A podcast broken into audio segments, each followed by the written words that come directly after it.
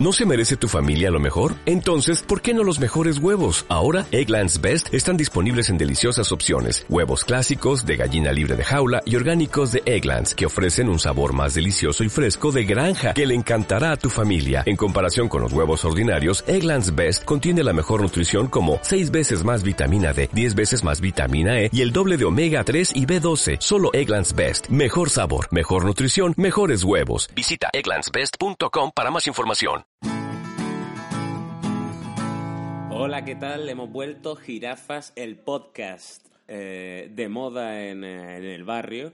Y hoy estamos con un eh, invitado, bueno, que, que, es muy interesante. Nah, en realidad no es nada. Acaba de tirar el micro. Perdón Al por ese pecho. ruido increíble que acaba de sonar. Me lo he tirado al pecho, Así que pido voy a, perdón. voy a cortarlo. Y segundo intento, aquí estamos de nuevo en Jirafas, el podcast de moda en el barrio, en el barrio mío concretamente. Y hoy tenemos con nosotros a un invitado y sin embargo amigo, que muchos no reconocerán si digo que es Manuel Noguera, o tú crees que sí, Manu. No, yo creo que no. Pero bueno, otros lo conocen como Buster y eh, muchos de ustedes supongo que lo recordarán por su papel estelar en Malviviendo interpretando a Mateo, el, el junkie ex bailarín profesional que hoy en día pues se ha, se ha reconvertido en guionista y director, ¿no, Buster? Pues sí, bueno, ahí estamos, ahí estamos, intentándolo, haciendo lo que puedo. Tus mierdas, ¿no? Y mis mierdas, claro. Pero bueno, de eso la vida está formada de eso. Así va, así- este, va a ser, este va a ser el plan. ¿Te vas a poner en plan Paulo Coelho? Eh, bueno, solo ahora, al principio. Después se me cae de nuevo el micro y, y bueno, volveremos a empezar de nuevo. A ver cuántas veces empezamos Bueno, pues antes de, antes de que se te caiga el micro de nuevo, voy a poner la cabecera y ya empezamos a hablar aquí relajadamente. Quiero decir que este es un, un jirafas sin birra, porque ahora mismo son las 11 y 20 de la mañana y estamos como extra frescos, ¿no? Son las 11 y 20. Recordad esta hora, porque seguramente lo, después lo vuelva yo a recordar en algún momento del podcast y tendrá todo sentido. Así que me ha engañado. Yo venía a tomar una cerveza y parece ser que no. Así no es, así no vaya esto. Pues, cabecera. Chico malo, chico malo, ¿a dónde vas y tú? ¿A dónde vas y tú? Cuando venga la por ti, chico malo, chico malo, ¿a dónde vas y tú? ¿A dónde vas y tú? Cuando venga la por ti,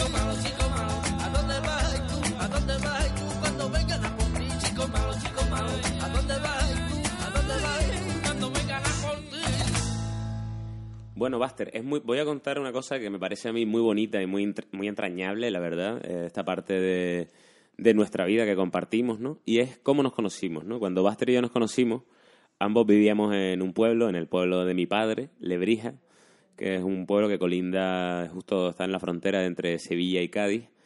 Y eh, en aquellos tiempos yo era, como he contado en alguna otra ocasión, yo era camarero en un bar eh, con el título de peor camarero del país, eh, consecutivo tres años. Y eh, Buster era el Vepor de un taller cercano. Explica qué es el Vepor, Buster. El Vapor, bueno, pues eso básicamente hacía lo que nadie quería hacer en el taller. Entonces estaba constantemente, pues, más que nada eh, barriendo el serrín que antiguamente, porque creo que ya no se permite incluso en los talleres, pues, en el suelo para limpiar la- las manchas de aceite y eso. Pero ¿de dónde. ¿de dónde viene Vepor? Vapor viene, pues, de, de eso, de V por Buster, esto, ve, ve por, café para todos tal. los del taller. Claro, claro. Ve por una sierra mecánica. No sé. Totalmente. De hecho, a veces no tenía que ir por, ni- por nada y me mandaban los hijos de puta por cualquier cosa inventada, ¿sabes? Te hacían novatadas, ¿no? ve- claro, ve por, eh, al taller no sé de dónde a por una llave mm, 15 y medio, que eso no existe. Y ahí iba yo. ¿Y qué hacían los del taller? Pues me daban cualquier mierda, una bolsa así, con una caja y no había nada en la caja, ¿sabes? Y así era mi vida. Cuando lo conocí. Ya después cambió a peor. Claro, eh, bueno, Buster, hay que decir que es mi amigo más longevo, ¿no? Eh, tiene 54 años. Ve, eh, un momento, las 11 y 25, eso era, ¿vale? Ha tardado cinco minutos en mencionar mi edad. No, hombre, ¿cuántos años tiene? Buster, de- desmiéntalo de. Tengo, no, la verdad, tengo 36 años, 36 años, soy del 81. casi 40, ¿eh? Joder, si es que yo he Estás vivido rozando ya, ahí con los 40 con la nariz. yo he vivido mucho ya, ¿sabes? O sea, el Mundial de, de España yo lo viví. No recuerdo nada, pero lo viví, Es verdad, yo no lo viví. claro. Si es que de aquí soy un- de los más viejos. Bueno, Ahora mismo, de la oficina ahora mismo que estamos Tere, tú y yo, Sí. eres el más viejo. El más viejo y con diferencia, ¿sabes? De hecho, eres más viejo que esta oficina. Bueno, a lo que iba. Nos conocimos porque, porque bueno, en Lebrija, por lo menos la clientela que yo tenía era la clientela que trabajaba en el polígono donde estaba el bar y el taller de Buster. Y de toda la gente que andaba por allí y toda la gente que yo atendía, nadie, o sea, con nadie podía mantener una conversación sobre cosas que me gustaran como el cine, por ejemplo. Claro. Y Buster fue como ese refugio en el que de repente pudimos hablar de películas que no eran la Scary Movie, ¿no? Quiero decir que podíamos hablar de, de cine, que era algo que yo echaba de menos un poco en aquellos tiempos y así nos hicimos amigos. Buster, ¿por qué te llamo Buster? Que es un, el, el nombre, lo bauticé yo, digamos, que era mi especialidad en el colegio, yo era el que ponía los motes. Claro, yo, si te tengo que decir la verdad, yo también he pasado por muchos motes. Yo era esa típica persona que tenía esa facilidad de que... Pues yo era el que los ponía. Claro, de, de adquirir motes, ¿vale?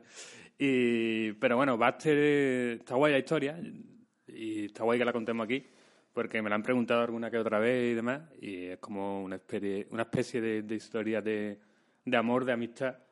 Buster, tienes que mirar para el micro porque si no se te oye bajito. Vale, es que es difícil esto de, no, de hablar con alguien sin mirarlo, Pero aunque, bueno, nada. imagínate que estamos jugando al FIFA. Eh, uf, es que esa historia, yo por ejemplo, bueno, nunca he jugado al FIFA, ¿vale? Bueno, he jugado ya cuando tenía 33 años y siempre perdía. Claro, lo porque ya los dedos no están entrenados para Claro. los viejos. Pero bueno, ya llegaremos a Ya ello. llegaremos a eso. Esa es una parte de mi vida que tengo que contar, que es mi no videojuego. ¿Vale? Bueno, eh, seguimos. Eh, entonces, claro, como te había dicho, me conoció en el bar, empezamos a hablar de cine y allí pues Lebrija él vivía, bueno, vivía solo de alquiler y demás y me dijo que, que me pasara un día, que si veíamos alguna película y demás. Y yo precisamente me había comprado El maquinista de la general, que es una película de Buster Keaton y a partir de ahí pues ya empezó a llamarme Buster. Sí, pero De ahí y de mi vimos esa, esa fue nuestra primera peli juntos, la- el, el maquinista de la general, que el otro día leí que estaba considerada la mejor comedia de la historia. Sí, lo leí también, no sé si en Film Affinity o algo de eso lo leí. Curioso que nos uniera la mejor comedia de la historia, cuando somos dos tristes. Totalmente, sobre todo yo, ¿sabes? Y es verdad que le llamo Buster, entre otras cosas, por ese recuerdo y porque eh, Buster siempre, o sea, constantemente tiene la cara como maquillada de, de cine, ¿no? De cine clásico. Gracias a mis ojeras. Yo también tengo ojeras, pero las mías son más Benicio del Toro y las tuyas son más cine mudo, ¿no? Eres como eres como uno de estos espíritus, ¿no? Eres un Nosferatu de, de nuestros tiempos. Del, claro, del siglo XXI. Pues y así, así nos hicimos coleguitas. Fíjate tú las cosas de la vida, ¿no? Cómo te, te terminan uniendo a otra cosa. Claro, de hecho, siempre lo he dicho que para desgracia para ti, ya me conociste ahí, ya como que tienes ese, ese sentimiento ya. Ya tengo que irte cargando, ¿no? Ya toda tu vida mm, voy a ser tu, tu cruz. Bueno, eres una de ellas, ¿eh? Tampoco Ya, claro, no, no, no me siento tan especial. Voy cargando varias cruces. Tú eres una de las grandes, eso es verdad. Eso sí. Pero bueno, por lo menos me compensa. No, ni de coña, no me compensa de ninguna forma. Bueno, pero te compensará. Tú sabes que soy un diamante día, como bruto. ganes un euromillón y no me compre, yo qué sé, aunque sea un Seat Panda, loco, te apuñalo. ¿A qué cabrón si no conduce? Pues para venderlo yo, comprarme un iPad. pues, pues mira, háblanos de esto, de, de tu, de tu escaso, o sea, por, ejemplo, tú no tienes un videojuego favorito, porque, bueno, tú de pequeño ibas a los recreativos, que era como la mínima expresión de- del videojuego, que era lo guay. Ojalá, bueno, ojalá no, verdad prefiero jugar en mi casa y tal, pero es verdad que los recreativos eran un universo ahí, y en el pueblo, me acuerdo que en Lebrija, que no era como en Las Palmas hay playas, ¿sabes? Pero en Lebrija te tenías que buscar la vida para entretenerte y el recreativo siempre estaba súper petado. Yo iba mucho a ese recreativo, creo que es el único al que iba de niño. Y habían juegos muy míticos que a mí me encantaban, como el Street Fighter 2 o el Punk, que era el que más lo petaba en Lebrija, me acuerdo. Claro, de hecho yo era súper fan de- del PAN. Ha sido el único juego, de hecho, así que yo de chico jugaba. Y la, la historia mía con los no videojuegos es porque yo nunca llegué a tener una consola y mis amigos sí, pero los cabrones no me llamaban, ¿sabes? Entonces, como que yo nunca llegaba a conseguir a jugar, ¿sabes? Y también, claro, yo viví la época, gracias a ser de esta generación de los 80, del principio de los 80, que estaban los recreativos. Entonces, claro, mi madre tampoco me daba los 5 euros 5 euros, no, perdón, los 5 Cinco duros. euros. los 5 duros. Con 5 euros en el recreativo, muchacho, te comprabas Joder, el recreativo. Le pegabas una galleta al del cambio y todo. Y, te tenía- y se, tenía que callar la boca. Nada, esas 25 pesetas, esos 5 duros que, que era para jugar a la partida. Porque mi madre nos decía que no jugaba, que eso te comía la cabeza, los videojuegos. Y entonces, claro, yo iba... Eso fue lo que te llevó a las drogas. Claro, totalmente. El no jugar, En ¿sabes? plan, no voy a jugar a los videojuegos, pero dame un pico de heroína. Claro. Que, claro, y entonces no, nunca, nunca jugaba, pero iba a los recreativos y me ponía a ver como espectador, ¿sabes? Esas personas que se ponían detrás del, del jugador. Y una vez pasó una Que en anécdota... aquellos tiempos era la mierda, pero te has dado cuenta que hoy en día eso es lo que se lleva en YouTube, ¿no? Claro, claro, totalmente. O sea, yo, de cierta forma, sin, sin ser consciente, eh, ya estaba, de cierta forma, era un adelantado. Ya seguías a gamers Claro, cuando no existía el YouTube. ¿no? Exacto. Ya, O sea, ya era- eras un poco millennial. Eres el primer millennial quizás de España. eh, no lo sé si el primero de España, pero uno de los primeros y sin, sin querer serlo, seguro. Así que, eh, qué bueno eso. Pues tengo una anécdota muy chula, bueno, muy chula, o graciosa, o al menos a mí me hace gracia, porque es un poco de perdedor y a mí siempre las historias de perdedor pues me, hace gracia. Hombre, es tu vida, claro. Claro, mejor que, que me ría yo de mi vida que cualquier otro. Bueno, la cosa es que eh, en una de estas partidas de una persona, yo viéndolo, y además que ya era, el tipo ya era grande, ¿sabes? O sea, era, estaba en el recreativo, pero ya tenía como sus 18 años, o sea, ya tenía barbita y se notaba que era ya, ¿sabes? Una persona ya mayor, que yo Que tendría debería ahí... estar trabajando, ¿no? Sí, y no jugando. Y yo ahí tendría, pues no sé, 8, 9 años o algo así. Y resulta que terminó una partida y la- las recreativas estas te ponían el contador atrás para que tú vuelvas a echar una moneda y vuelvas a seguir Sí, continuar el- la cuenta partida. atrás del claro, continúe. el Easter Coin este. ¿El qué, perdón? No, Easter Coin es, Easter, Easter coin. ¿no? ¿No es Easter? Entonces, ¿cómo era? Hips- hipster coin. Hipster. El No, barback. insert. Insert. Ah, verdad, insert. Fíjate. Ya también me tenía ahí Insert. mis dislexia. Y, y claro. Bueno, yo- digamos que tú eres bilingüe, ¿no? eh, sí, hablo lebrijano y también parte Sevillano, de... no, no, castellano no, pero sevillano. Castellano no. Castellano lo controlo. Y ¿Qué hiciste en ese continuo que el chaval fue? claro, el chaval fue a cambiar, ¿vale? Para, para seguir a, la, la partida. Y yo cogí y puse mis iniciales, ¿sabes? En la partida de otra persona. y, Y, claro, acabó, y acabó el continuo no llegó a tiempo. Le di, no al intro, que no había intro, sino el botón rojo ya para darle a... No, no llegó a tiempo porque yo le di... Ah, o sea, vale. puse mis iniciales y le di ya a aceptar ¿Y te como... llevaste tu primer bofetón? Claro, no. Pero el tío se quedó todo rayado y dijo, ¿qué ha hecho? Y entonces yo, como vi que era grande y que tenía ya barba incluso, Corriste. corrí. yo salí corriendo de recreativo. Así o que tu, tu victoria más poderosa en videojuegos es la de otro tipo, ¿no? La de... Pero ahí estaba mi nombre, ¿eh? Y- Claro, claro, la gente llega y decía, hostia, Claro. qué máquina el niño con ocho años. ¿no? Exacto. Y esa fue mi primera Tu victoria. victoria fue mentira. O sea, tu primera victoria fue mentira y así hasta hoy, 2018. ¿no? Sí, fíjate que la sigo recordando. O sea que... ¿Y qué, te acuerdas qué juego era ese? No, eso tanto creo que O era... sea, fuiste el campeón de un juego que no recuerdas. No, no, no recuerdo el nombre, pero es un videojuego que era una movida, que, que tú seguramente lo conozcas, que era como una especie de, de araña o algo así, que iba como mm, destapando la imagen de- del fondo y era como siempre una tía en bikini o algo así. Ah, por eso estaba el de los 18 años. Claro, Porque por tú todavía, no, todavía- tú todavía no Claro, comprendías el concepto. pa- o sea, que... que- en realidad, fíjate, que la gente que fue al recreativo y vio tu nombre no pensó, vaya máquina el pibe, pensó, ño, el pibe haciéndose paja ya con 8 Claro. años, loco.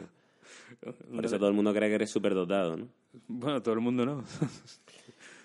Entonces, ese, bueno, no, yo sí, yo, yo tuve la suerte de, la verdad, de jugar desde chico. Mm, Primero a esta... Es que no me acuerdo, porque creo que no era una Spectrum, es que no sé cuál era, era de estas de, de cintas de cassette. Es que no me acuerdo cuál era, tío.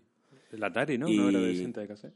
Es que puede que fuera, es que me acuerdo que yo era muy chico y mi viejo me la puso una vez y jugué al Prince of Persia, que tenía tres, tres píxeles, tres cuadrados, tres bits, y, y, me, y me flipaba.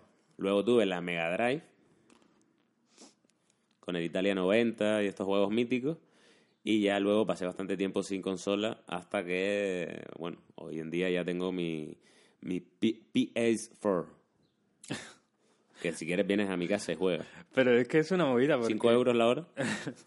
Esa es la movida porque yo es que, claro, como ya estoy, no estoy acostumbrado a jugar, nunca he estado, o sea, yo no tengo esa cultura, ni nunca tampoco he llegado a tener ese- esa inquietud quizá también, ¿sabes? Entonces yo a veces he intentado jugar, por ejemplo, con ustedes, con cualquiera, con Antonio, con Javi y tal, al FIFA, y los resultados han sido 10-0, ¿sabes? Entonces, Eres, mal- eres claro, Malta, ¿no?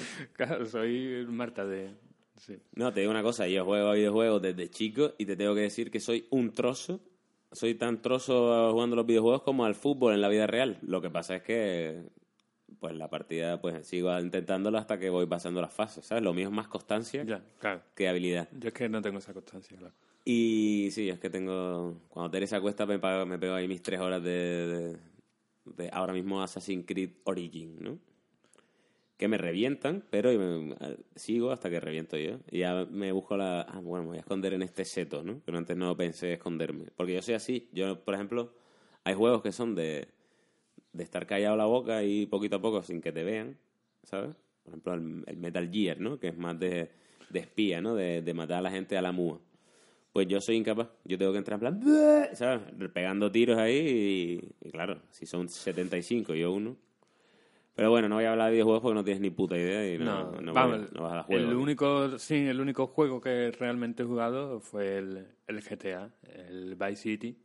El Vice City, chaval. Sí, sí, sí. Ese fue mi último, bueno, mi único juego realmente.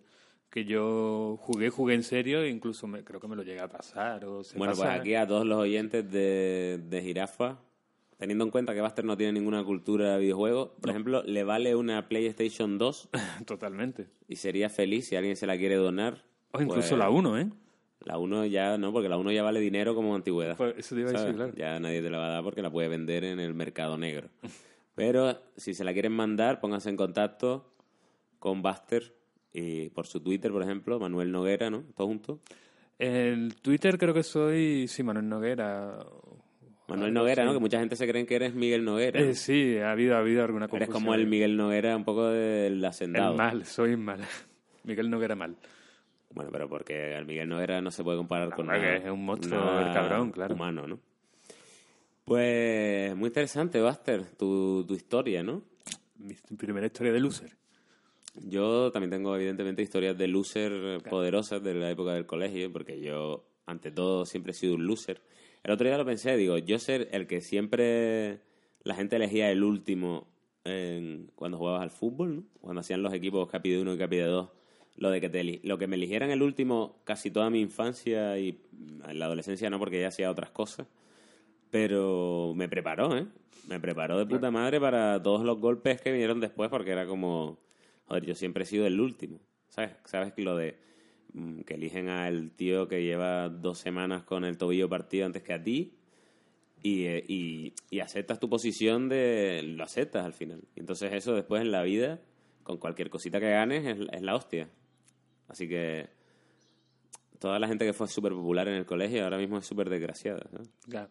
Yo ta- también, yo era también de los que me elegían el último, pero que a mí me pasaba una cosa curiosa, por ejemplo, con, con el fútbol, ¿vale? Eh, o sea, bueno, en mi vida general yo siempre parecía que era más chico de lo que realmente era. Incluso hoy, que parece que tiene 35. claro. Tengo 36. Por eso, pareces más chico. Bueno, y la movida que, claro, que el, de hecho yo, por ejemplo, en, fíjate cómo era en mi colegio, que nosotros nos poníamos en fila para entrar en clase, ¿vale? Y nos ponían, pues, por orden de, de altura, ¿vale? Y esto también es gracioso. Eso es muy indignante, ¿no? Sí, sí, hoy en día no dejarían que eso pasara. Claro, y a mí la movida es que, claro, y encima ponían eh, para separar a niños y niñas y demás, ¿sabes? Imagínate qué, qué, qué momento, qué cultura. Y claro, ponían primero a las niñas y después a los, a los niños. Entonces, claro, yo era el niño más bajito y como iba por orden de altura, yo siempre tenía delante mía la chica más alta, ¿sabes? Y entonces era como un poco todo también un poco extraño. Entonces, O sea, Yo- tú eres el primero de los tíos. el ¿eh? primero de los tíos por ser bajo, el más bajito en estatura. Tía, qué putada, porque por lo menos si fueras el último, ¿no? Te escondías ahí detrás Claro. de los muros. De hecho, siempre el último, en el colegio y demás, siempre el último molaba, ¿sabes? Siempre el que se sentaba atrás, ¿sabes? Claro, y, claro. tal, y yo ahí no podía. Y, y claro, yo siempre era como el más pequeño y siempre me elegían el último en el fútbol y demás, porque era como, bueno, Bueno, pero por lo menos lo tuyo tiene era cuerpo. una cosa de, bueno, es que es, un niño chico y tal. Lo Ya. mío era cosa de es un trozo, ¿no? Ya, porque no, le claro. metes una pata al balón y lo, y lo huevo. ya después sí que pegué un poquito sin el estirón y demás y ya pues sí que empecé, pero ese ya de... Yo me acuerdo que yo te conocí, esto sé que te avergüenza y lo voy a decir. Dilo. Yo te conocí vestido como si fueras un componente más de Prodigy, con un pelado, el pelado del cenicero para arriba, con cara de apuñalar a gente. De hecho, yo cuando te vi por primera vez dije, "Ño, este tío es un pandillero, ¿sabes? Porque yo no te vi la primera vez en el bar, en el bar ya te vi vestido de pringao, ¿sabes? Pero ya eras el Vepor. Claro. Pero en, e- en ese sitio yo fue como un verano antes, que estabas en la discoteca yo del pueblo, que me acuerdo que era la ñam ñam, La ñan ñan.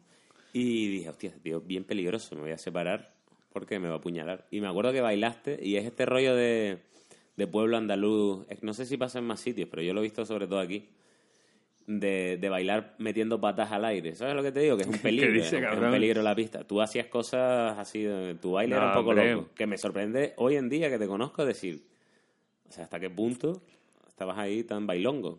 No, bueno, no sé. La- no, Te cogería una noche loca, ¿no? claro, eso te iba a decir. Igual, o Fíjate sería mi primera poco... impresión de ti, ¿no? Claro, o Era sea- muy bueno este tío. Este tío es un peligroso. Que nada, sí, eso es, vamos. Pero sí es verdad que tuve mi época esa, así de el pelo así para arriba, El ¿sabes? pelo para arriba. Sí, sí, sí. La época... La Que época todo el mundo esta- ha tenido, la ¿verdad? época de la adolescencia donde estás buscando un poco tu, tu identidad. Yo elegí, yo por ejemplo, muchos de Las Palmas y muchos de, de España en general, en la adolescencia pasaron una época como muy cani, ¿no? Como muy de querer ser poligonero, ¿no? Claro. No solo ser poligonero, porque los que lo eran por lo menos lo eran. Lo eran, claro. Pero había mucha gente que era de barrio bien y se ponía el Adidas este que se abría con botones, ¿no? Y yo elegí los raperos, ¿no? En Canarias los raperos eran como, como gente que, que podía llevar gafas y era respetada, ¿no? Claro. Yo era eso, era, yo llevaba lo, lo que tú has dicho antes, el chanda ese de, de, de botones y demás. Y, y con respecto a lo de las discotecas que has dicho ahora, también una cosa que me pasaba eh, con el rollo este de que yo siempre había aparentado de que tenía menos mm, edad de la que realmente tenía. eh, cuando iba a la discoteca, en plan con 17 años, con 16, con 18, tal, a mí siempre me pedían el carnet. Yo iba con mis amigos, todos entraban y a mí siempre me pedían el carnet. Ya era como un poco, yo en serio, Se- vengo aquí todos los putos sábados, todos los putos fines de semana y me estás pidiendo el Y carnet. además que no es que tengas una cara común tú, ¿eh? No, no, claro, o sea, y sí que es verdad que siempre parecía como que era más, la tenía como más de niño y tal, pero bueno, aún así ya me conocían y tal, y siempre me, me estaban pidiendo el carnet, así era yo. Y hoy en día estás ahí, en- y hoy en día estás todo el rato como intentando ser joven, ¿no? Claro, claro. O sea, dejándote pelado de joven, cuando ya eres un señor, deberías vestirte con, con polos. Ya, pero hombre, todavía no quiero llegar a esa, ¿sabes? A ese, a ese punto de ser un señor. Es- ha picado lo de la P, ¿eh? Soy un señor joven. Un, un señor hobbit eres. Pues la infancia, la infancia y la adolescencia es que es un momento. Yo tenía el típico pantalón rapero gigantesco donde cabían seis personas, que hoy en día me queda grande todavía. Y iba por ahí en plan, ¿sabes? Además, es verdad que te digo, en Las Palmas, como teníamos un montón de. Los canis de Las Palmas, en aquellos tiempos los llamábamos, los de Las Palmas de Gran Canaria, que ahora hablaré de este tema. Eh, los llamábamos colles por una pandilla que salió en el carnaval. Y, y claro, eran como, claro, eran canis, quiero decir, que, era- que no eran, ¿sabes lo que te digo? No eran unas personas con las que mantener una conversación súper inteligente durante dos horas. Entonces, como que los raperos, ¿sabes? Con los que yo me juntaba, que éramos unos flipados, teníamos como la responsabilidad de intentar ser un poco los cultos, ¿no? De- Del rollo, ¿no? Y, era, y habían conversaciones que hoy en día lo pienso y era como súper pedante para la edad que yo tenía, las conversaciones. O sea, yo me oigo hoy y, me, y voy por la calle y me escucho y digo, mira, perdona, pibe, eh, un chicle, vete a jugar, vete a algo que se te dé bien. Ya sé que el fútbol no, pero yo qué sé, vete- una Mega Drive. Pero, pero sí, era un poco ese rollo. Es una, es una época un poco rara la adolescencia. Es una época en la que no, no, no sabes quién eres ni, ni sabes quién quieres ser. y de repente todos son complejos, quiero decir, al final es todo intentar parecerte a los demás, aunque siempre está el típico que hoy es lo que se lleva. Antes era el collejero, hoy es lo, hoy, hoy está de moda el que seas el, el tío que va aparte, ¿no? El, el tío que llevaba la camiseta de Nirvana, ¿no? De que no estaba ni, ni en un sitio ni en el otro. Tal. Luego llegó un momento en mi instituto en el que todo el mundo llevaba camiseta de Nirvana y de los Ramones y al final era otra tribu entera, ¿no? Los tíos que son diferentes se convirtieron en una tribu entera, ¿sabes? Los diferentes. Los son diferentes. 1554 diferentes en este instituto. ¿Tú qué eras? ¿Tú qué? Tú eras un tío, aparte de, de ser un, un cara de niño, pues eras eso, también fuiste rapero, ¿no? Tú, yo me acuerdo que yo te conocí Claro. y tenías todos los vinilos de SFDK. ¿no? Yo, exacto, yo cuando ya pasó esa época que tú dices que yo bailaba pegando patadas, que no recuerdo, la verdad. Eh, te habías tomado. a ver, no, que vas. Digo de gin tonic. Y, Unos larios. eh, sí, claro, ya empecé también un poco a moverme un poco por el mundo del, del rap y demás. Y también yo era de tener pantalones anchos que cabían ocho... De hecho, tú, me Ocho acuerdo que tú cantabas, ¿no? No, yo no cantaba. Bueno, en la intimidad, ¿no? La intimidad sí. Pero con cosas, letras tuyas. Con letras mías, eso, claro, todo el mundo, o sea... eso- Yo no, ¿eh? Bueno, yo sí. Pero tú no has sido Todavía rapero, hago, ¿no? Claro, cabrón, pero yo creo que todo el mundo que escucha rap o que no que lo escuche, sino que ya lo, lo sigue de una forma más activa, siempre ha intentado de o de escribir sus letras o tal, no sé. Creo yo que, que el propio rap te invita también a ello. Ya ves, ¿eh? Yo me acuerdo, tú tenías que haberte ido a una pelea de gallos. No, pero yo me di cuenta desde la primera frase que era malo, ¿sabes? Dijiste- Entonces dije, dijiste- de hecho dijiste, ajá, y en el Claro. ajá ese dijiste tú, no, no puede ser. explotó. El, Intentaste aprender guitarra y todo. el micro explotó. No, me di cuenta de que no. Digo, mira, eso no, no va a llegar a ningún lado, ¿sabes? Y mejor d- disfruto más escuchándolo que, que haciéndolo yo. Claro. Eso es lo que pasa muchas veces con... con esto sabes así, así nacen los haters, ¿no? ¿De dónde? De la frustración de, De la- saber que nunca envidia, vas a poder ¿no? hacer Claro. lo que te gusta. Mm. Que, o sea que en el fondo mantengo mi mantengo mi mi teoría de que los haters son pobrecitos a los que hay que ayudar y no meterse con ellos porque en realidad son y mira que que muchos dices tú joder que me has dicho algo que me ha hecho pensar no pero luego es verdad que lo piensas y dices no tío esta persona lo pasa mal de hecho lo que iba a hablar antes cuando he dicho las Palmas y luego he dicho las Palmas de Gran Canaria en Canarias hay mucho mucho hateo conmigo. Llevo yo ya casi 16 años aquí en la península ibérica, ¿no? Y eh, allí es como muy... Se, se toman muy a pecho cosas que son una idiotez. Por ejemplo, si yo digo, voy para Las Palmas, siempre hay uno que dice, "Eh, es Las Palmas de Gran Canaria. Bueno, para empezar no lo sabes porque a lo mejor me refiero a la provincia. ¿Sabes lo que te digo? Pero para seguir, mm, si, yo, si mi novia se llama Teresa y yo le llamo Tere, para abreviar dos palabras, voy a decir Las Palmas de Gran Canaria para cualquier cosa, en plan, mira, perdona, caballero, me lleva Las Palmas de Gran Canaria. ¿Sabes lo que te digo? En plan, usar Las Palmas de Gran Canaria, nombre gigantesco, como para cualquier cosa.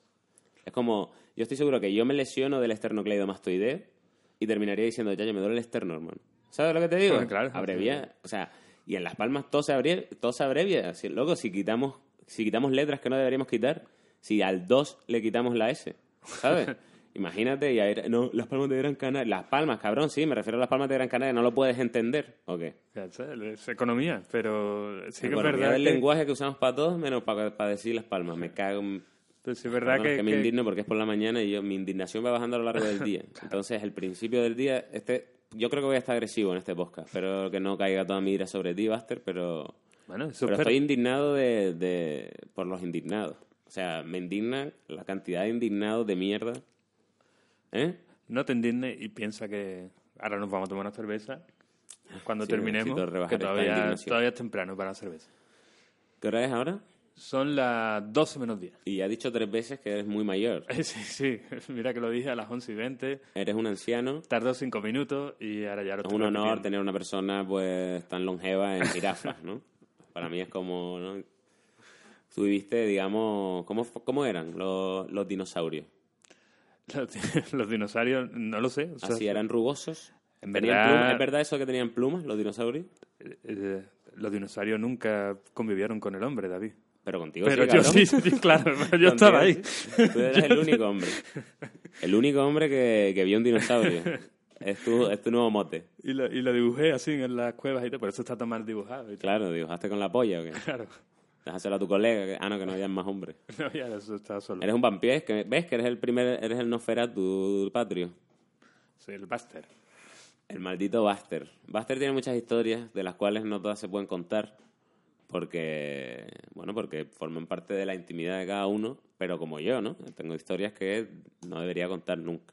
Pero antes me contabas una cosa de, ¿no? De, de que habla mucho de tu honestidad, de que mm, aun, siendo un, un ladronzuelo, como hemos sido todos, yo también tuve una época en la que me, y la tenemos todos porque Tere también la tuvo, eh, mi amigo Pepe también la tuvo, o sea, todos hemos tenido esa época en la, en la preadolescencia en la que mm, robamos un chicle de un kiosco, nos sentimos lupín, ¿sabes lo que te digo? Nos venimos arribísima en plan, bueno, pero vamos a ver, soy, soy San Connery en la roca o qué. Y entonces, eh, eso, pues nos venimos arribísima y nos ponemos... Yo, a, mí, yo, a mí me enganchó durante un tiempo, pero fui inteligente y paré a tiempo. Me acuerdo que la- la- el último robo que yo hice, que siempre robaba en el mismo sitio, en el corte inglés, me acuerdo que mm, era el cumpleaños de mi amigo Mario y mi amigo Pepe y yo fuimos a- al corte inglés a, a pillarle los regalos a Mario. Y le cogimos un montón de cosas, nivel. mm, al final hicimos un recuento de, de cuánto costaba el, el pack de regalos que le íbamos a hacer a, a Mario y eran 10.000 pesetas. ¿eh? Yo. 10.000 pesetas en vi- un videojuego. Era, le pillamos el Diablo, le pillamos el Jurassic Park, la película, tal, le, le pillamos un montón de cosas. Y nu- nuestra técnica era que íbamos al tercer piso, que era un piso donde se vendían vajillas y eso, que para entrar al baño no tenías que pasar por el pip, por el pito. Había como un agujero, pues podías pasar por ahí.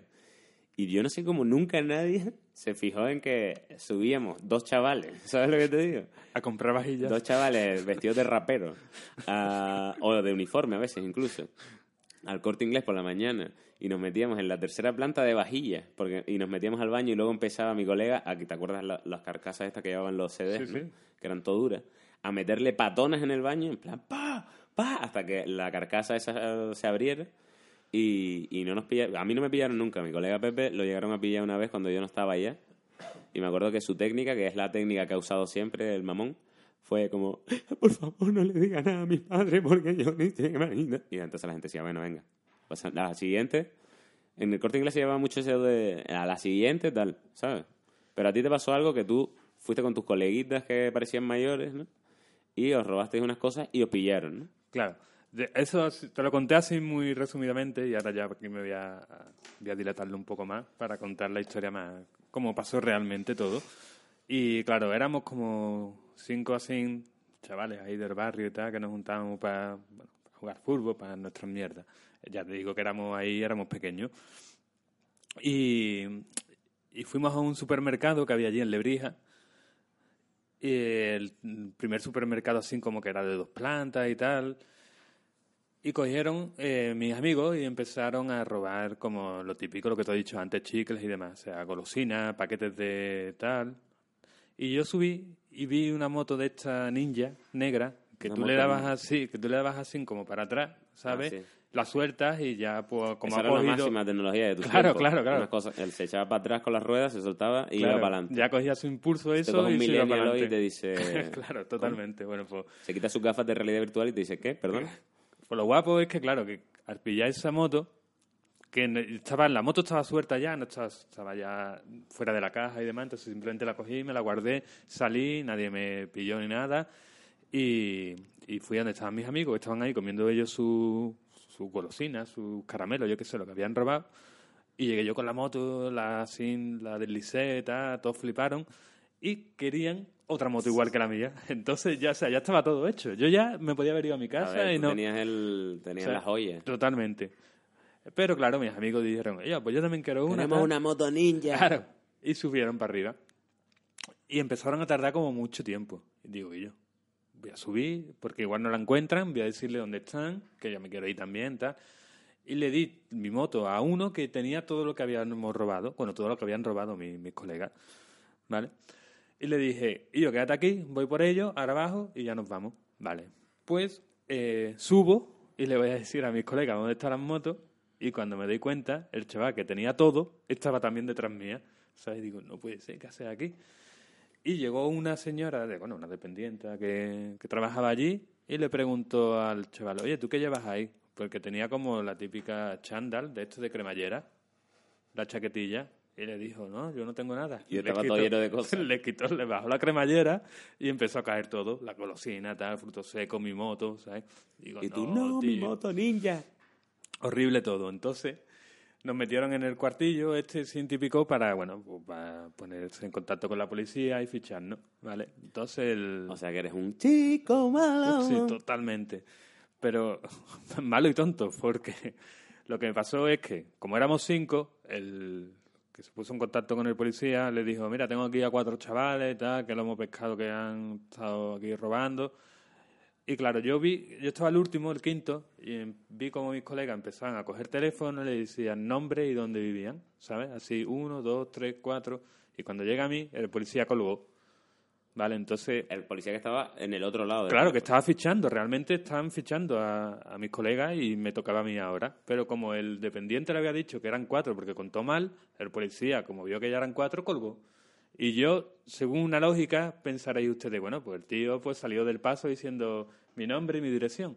Pero no, yo cogí y le dije al tío, es que, que han colgado. ¿sabes? O sea, la honestidad de- del imbécil. ¿no? Así fue, ¿sabes? Pero, Porque es curioso, es curioso, tengo que decir que Buster es uno de los tíos más creativos que conozco, pero su cabeza va a una velocidad a la que van mis piernas, por ejemplo, ¿sabes? Y su ritmo sanguíneo. La cosa que no acaba ahí todo. Ah, O sea que, no, no, no. La cosa es que, bueno, que el tío lo dejó pasar y dice, bueno, no pasa nada, vete. Ya tanto mis colegas están fichados y yo no, ¿vale? Pero no que acaba ahí la cosa. La historia es que voy con un colega y le digo que yo le te- se lo tengo que decir esto a mi madre, tal, no sé qué. O sea, que no sé ni por qué. O sea, si es que yo ya estaba ya libre de condena, ¿sabes? Sí que es verdad que la policía fue al final a la casa de los chavales estos para ponerse en contacto con los padres y decirle, oye, hemos visto a tu hijo haciendo esto, tal, no sé Tu qué. hijo robas. Claro. Y yo, a mí no me iba a pasar eso porque yo no estaba fichado. Pero claro, yo me sentía, tenía ese sentimiento de culpa, ¿sabes? Y no sé, tío. Y cogí y le Te dije... lo pasarás fatal después de cada paja, ¿no? Joder, tío. Sobre todo cuando se apaga la Teniendo pantalla. en cuenta además que eres, eres súper... Claro, se apaga la pantalla y te ves reflejado. Y son, son 38 años de paja ya. Sí, tío, 36. Bueno, no empecé con cero años, la verdad. No sé con qué edad empecé. Bueno, la historia es que cogí a un colega mío y le dije, a mi colega Fanta, lo conoce, y le dije que yo, eh, yo no me atrevo tampoco a decirle a mi madre que he robado, díselo tú. Entonces fui con mi Pero colega es que eres, Fanta. pa- eres patético. Totalmente, ¿verdad? totalmente, tío. Y mira que yo soy patético, ¿eh? Pero Bueno, pues cosas como estas me reconfortan. claro, fue mi colega Fanta, a mí también, o sea, a mí mismo me sirve todo esto. Claro, claro. Eh, mi colega Fanta fue y le dijo a mi madre, que es Paqui, le dijo, Paqui, mira que, que tu hijo, que le han, bueno, que, que se guardó una cosa en el supermercado sin querer y como que han Sin pescado". querer. Sí, sí, sí, el tío fue todo, no sé, todo... Muy bien, Fanta, ¿eh? Claro, todo lo más diplomático que, que pudo. Y claro, mi madre dijo, sin querer, no, ¿dónde está ese? Cogió la escoba, tú sabes, los años 80, bueno, ¿Qué 80 le pegaba con la escoba? Fue, O sea, me la tiró, me la, cogía una, una distancia. me la lanzó, me la lanzó. Ah, te la lanzó Claro, cual claro. jabalina, ¿o qué? Claro, totalmente. No me dio, Ah, pero me la lanzó. Y recuerda que, claro, que yo llegué a mi cuarto allí, me tiré en la cama y empecé a llorar. Y ya, pues después vino mi madre y ya me consoló y demás. Pero vamos, Pero a ahí- ti lo que te dolía no era lo de tu madre, sino que no tenías la moto ninja, ¿no? ya, es verdad, no, nunca la tuve ya. O sea, había... Yo, mira, también quien quiera entregarle al Buster una moto ninja, por favor, que se ponga en contacto con él por Twitter. Y, eh, bueno, tenga ese sueño cumplido, ¿no? Pues la verdad es que está muy guay eso. Está muy guay saber eso, que eres, ¿no? Hon- Honesto hasta el punto de... Honesto y cobarde hasta el punto de Claro. decirle a tu amigo que le diga a tu madre que has robado, cuando ya no, lo tenías todo hecho. Yo era todo lo contrario, la verdad. Pues sí. Yo era, era muy bueno manteniendo coartada. Pero bueno, llegó un momento en el que me pillaron porque, claro, me emborraché de poder también. Claro. Aquí, aunque nadie lo haya notado, porque soy un maestro, digamos, de la edición de sonido, nada, mentira, se habrá notado un montón seguramente, hemos hecho un corte porque eh, me parece interesante comentarlo justo en este momento. eh, acabo de descubrir que sale un artículo en el ABC Las Palmas, eh, Gran Canaria, ABC Canarias, creo, en el que hablan de mi entrevista que tuve hace un par de días con David Broncano en La Resistencia, ¿no? Y que es un programa de humor en la que las respuestas no tienen... Bueno, el que conozca el programa, que supongo Claro. que será el espectador medio de este programa, sabe que es un programa de humor, que las cosas siempre son de coña, las respuestas y las preguntas no son de una entrevista seria, sino son una... es como buscar un poco eso, el, el humor y tal. Y eh, bueno, yo salí y, le, y dije tonterías, como él dice también, ¿no? Entonces eh, dije, por ejemplo, que tuviera cuidado en Las Palmas porque, porque aparte de lo que sale en la tele, que son las playas y la parte bonita y tal, aunque después me encargué de defender un montón mi isla y todo el archipiélago, pero hubo un momento en el que dije, eh, bueno, tiene una parte favelera y tal, una parte de favela, me refería a una, a una parte de, barrio malo que es una cosa que es verdad. Quiero decir, eh, sí lo hay. En las Palmas de Gran Canaria hay barrios, eh, hay barrios que a mí, me, a mí a día de hoy, que los conozco, me da un poco de respetito pasar por ahí. Quiero decir, hay barrios como Ginamar en los que de repente sale una noticia de, ya, le metieron un tiro a un tío. Un tiro, ¿sabes? Como si esto fuera Michigan. Pues eso lo hay en todos lados. Lo hay en Dos Hermanas, que es el pueblo donde vivo ahora. En el pueblo donde vivo ahora, el otro día también hubo una noticia al lado de mi casa de un tiroteo y en Madrid y en Lebrija, que es un pueblo de súper pocos habitantes, y en todos lados hay un barrio peor que los demás. Y nada, y yo hice broma con eso, en plan, bueno, ten cuidado si pasas por ahí tal. Eh, mm, que, bueno, que ponte la, la, cartera en el bolsillo de adelante, como hago yo en Madrid, le dije, ese era el chiste, ¿vale? Claro. y, y, y también hice broma porque me dijo, oye, un sitio para cruising que me recomienda. Y lo mandé a a un centro comercial de Las Palmas que es el Jumbo, que es un, un centro comercial de pubs, que es una de las capitales gays de la fiesta en, en España. Es un, un, sitio donde además es famoso porque hay una movida que te cagas, uno de los, de los grandes centros turísticos además de la isla. Y, y bueno, aparte de que hay ofendiditos en Twitter, porque ofendiditos hay y los hay de todo, ¿no? De repente que ya te saquen en un, en un artículo de periódico como criticando eso, ¿no? Como si lo hubiera dicho yo en serio o, o ¿sabes? O tirándome mierda. Tía, es que además no, no han sabido escribir, para que lo sepa ya, periodista del ABC busca mierdas, no ha sabido ni escribir ni cruising ni favela. O sea que ya te dale un repaso al temario. Pero bueno, que me parece curioso porque, loco, es que hoy en día es súper difícil pegar un tiro al aire y no darle a nada, ¿eh? No te esperabas que te diera paso aquí. No, no, esperaba que me, dieras, que me dieras paso. Ah, nada, nada, estoy un poco eso. Yo, a mí no me gusta esto, no, a mí no me gusta estar en esta situación porque a mí no me gusta caerle mal a nadie, no creo que haya hecho nada malo ni haya dicho nada malo, pero bueno, que es curioso cómo esto se saca de contexto. Da igual porque, porque estamos en la época de la extra información y pasado mañana esto, esto será, bueno, la edad media, pero, pero sí que habrá gente que ahora que se quedará con esa con ese pensamiento, ¿no? Como cuando la piba esta de Operación Triunfo dijo, no, es que el acento canario ojalá no lo tuviera, ta", o algo así dijo. Refiriéndose a la hora de cantar, me imagino, yo qué sé, no sé, la piba no creo que lo dijera con maldad. Ana Guerra. No, para nada lo dijo con maldad. La piba, de hecho, está siendo una, un, digamos, un, una embajadora de Canarias en toda España que te cagas y tal. Y la gente se le echó encima y habrá gente que ya no la recuerde por nada más que por esa frase, ¿sabes? Y, hostia, es, una movida, loco.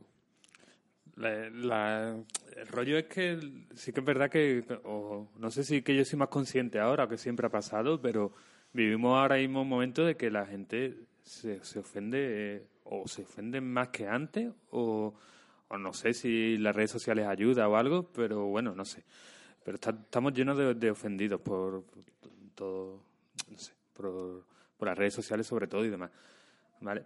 Y no sé, y en tu caso en concreto es eso, es, es que es la resistencia de, del programa de David Broncano de entrevistas de coña, ¿sabes? Que, que, que no es que tú hayas dado ahí datos de, hostia, aquí hay delincuencia con tantos números de detenidos, tan... no, no, ¿sabes? Simplemente has dicho un típico comentario que, el, que es lo más, yo qué sé, lo más antiguo del ¿sabes? De decir, hostia, pues si vas allí a Barcelona, ten cuidado en tal sitio. Si vas a tal, ¿sabes? Que es lo típico. Así que, yo qué sé, no, no hay ningún sentido de, de ofensa ahí, ¿sabes? Lo decía en, en, un, en un monólogo que tiene que acaba de estrenar Ricky Gervais en Netflix, que recomiendo ahora mismo, Humanity se uh -huh. llama. Pues decía eso, ¿no? Que hemos, llegamos como en el 2015 a un punto genial dentro de como de la in, inteligencia mundial, en plan que que de repente se podía hacer humor de manera libre, se entendía el humor como un instrumento, ¿sabes? Cuando tú hacías humor sobre algo malo, no era peor que lo malo. Quiero decir, el humor servía un poco para, para eso, para despejar, digamos, había, había que tomarse la vida un poco así, ¿no? Es lo que dice mucha gente, en plan, joder, macho, es que si no me río, lloro, ¿sabes? Es que es una u otra. Entonces, eh, entiendo que cada uno tenga sus límites dentro del humor y tal, pero otra cosa es mm, esto, ¿no? Llegar a, este, a estos puntos de, de tener que indignarse, ¿no? De sentir la necesidad.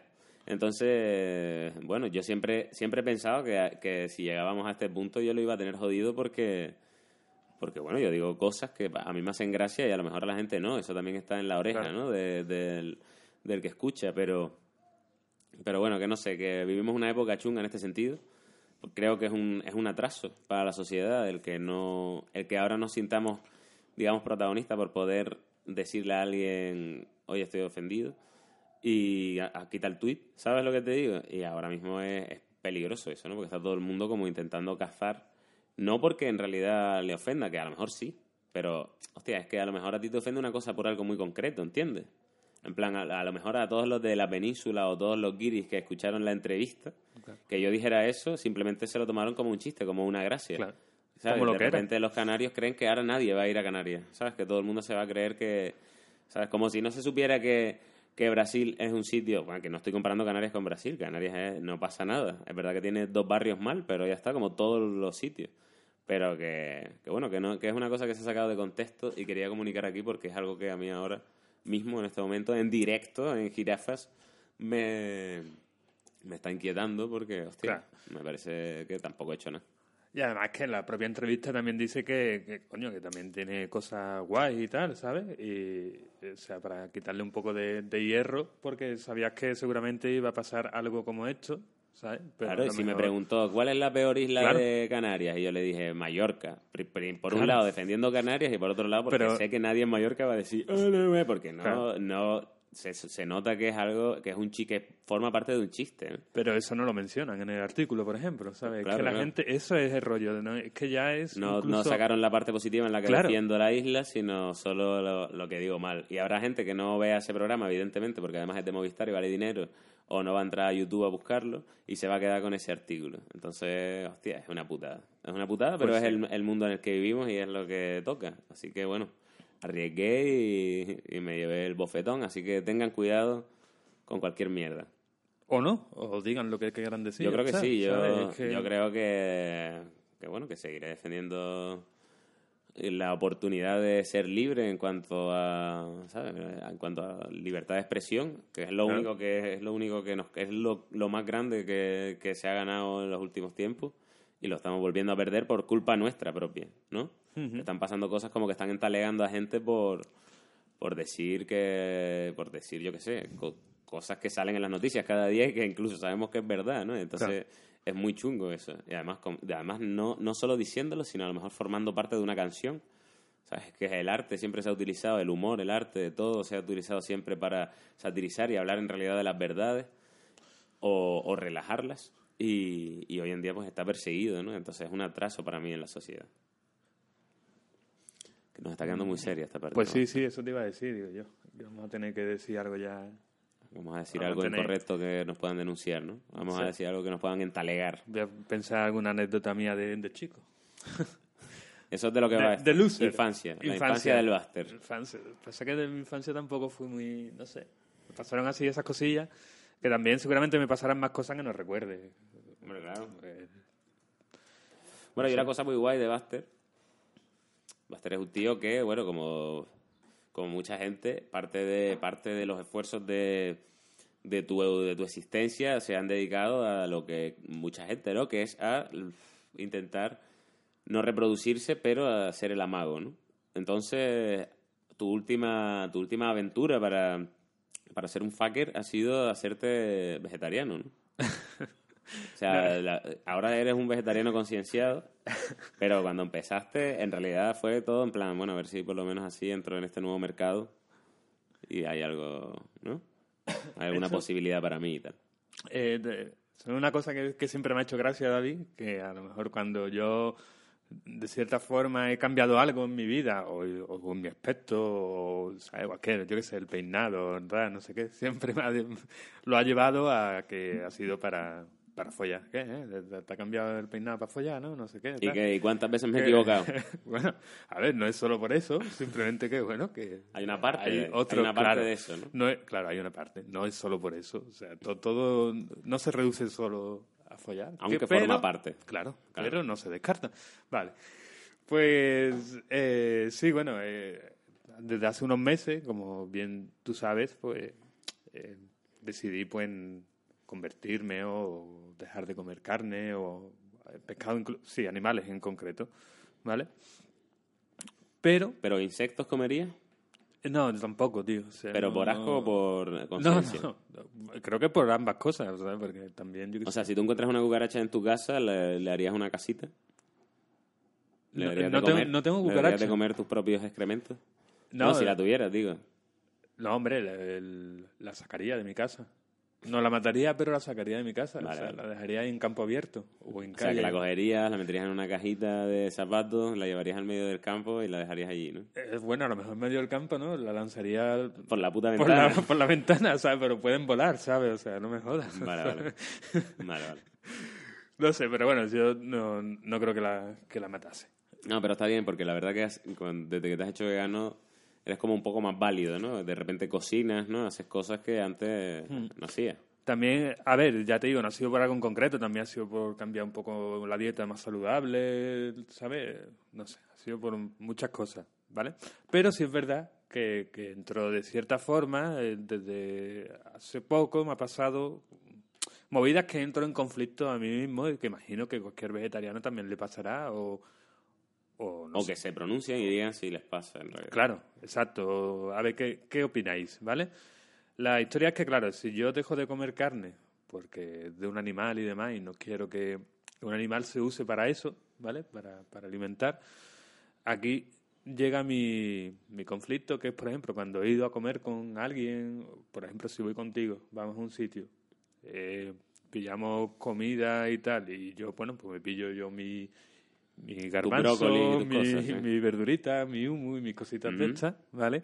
Y tú, bueno, pues te pilles lo que tú, tú quieras, ¿vale? Y, Sí, pedimos lo que me contabas antes, ¿no? Y pedimos Claro. una ensalada de pollo por por ejemplo, centro. Mm. claro, exacto. Entonces, claro, ya terminamos de ya tú comer. dirías, bueno, yo no me la como, pero no pasa nada. Me se la Claro. come el pibe, aunque esté aquí en el centro. ¿no? Exacto. Eh, bueno, pues en este ejemplo tan válido, eh, por ejemplo, tú dejas de comer porque ya no tienes más ganas, ¿sabes? Sí. Ya te has saciado y yo pues sí podría comer un poco más. Y aquí está la historia. Hay pollo ahí, dentro de la ensalada, que si yo no me lo como porque tú ya no te lo vas a comer, se va a tirar a la basura. Entonces, claro, ¿qué hago? Yo como vegetariano, ¿me lo como o no me lo como? O sea, tu, tu dilema es, hostia, es, es chungo matarlos para comérselos, pero más chungo es matarlos para tirarlos. para ¿no? tirarlo a la basura, es mucho peor. O sea, que ¿sabes? como un sacrificio de vegetariano Exacto. y estás dispuesto a comer un pollo que has matado, ¿no? Es que la movida es que si no vaya a la basura, ¿sabes? O sea, Sí, pero te- tienes ahí un tienes ahí es tu es que dilema. es ¿no? un dilema, claro, porque... Tía, ¿qué hace?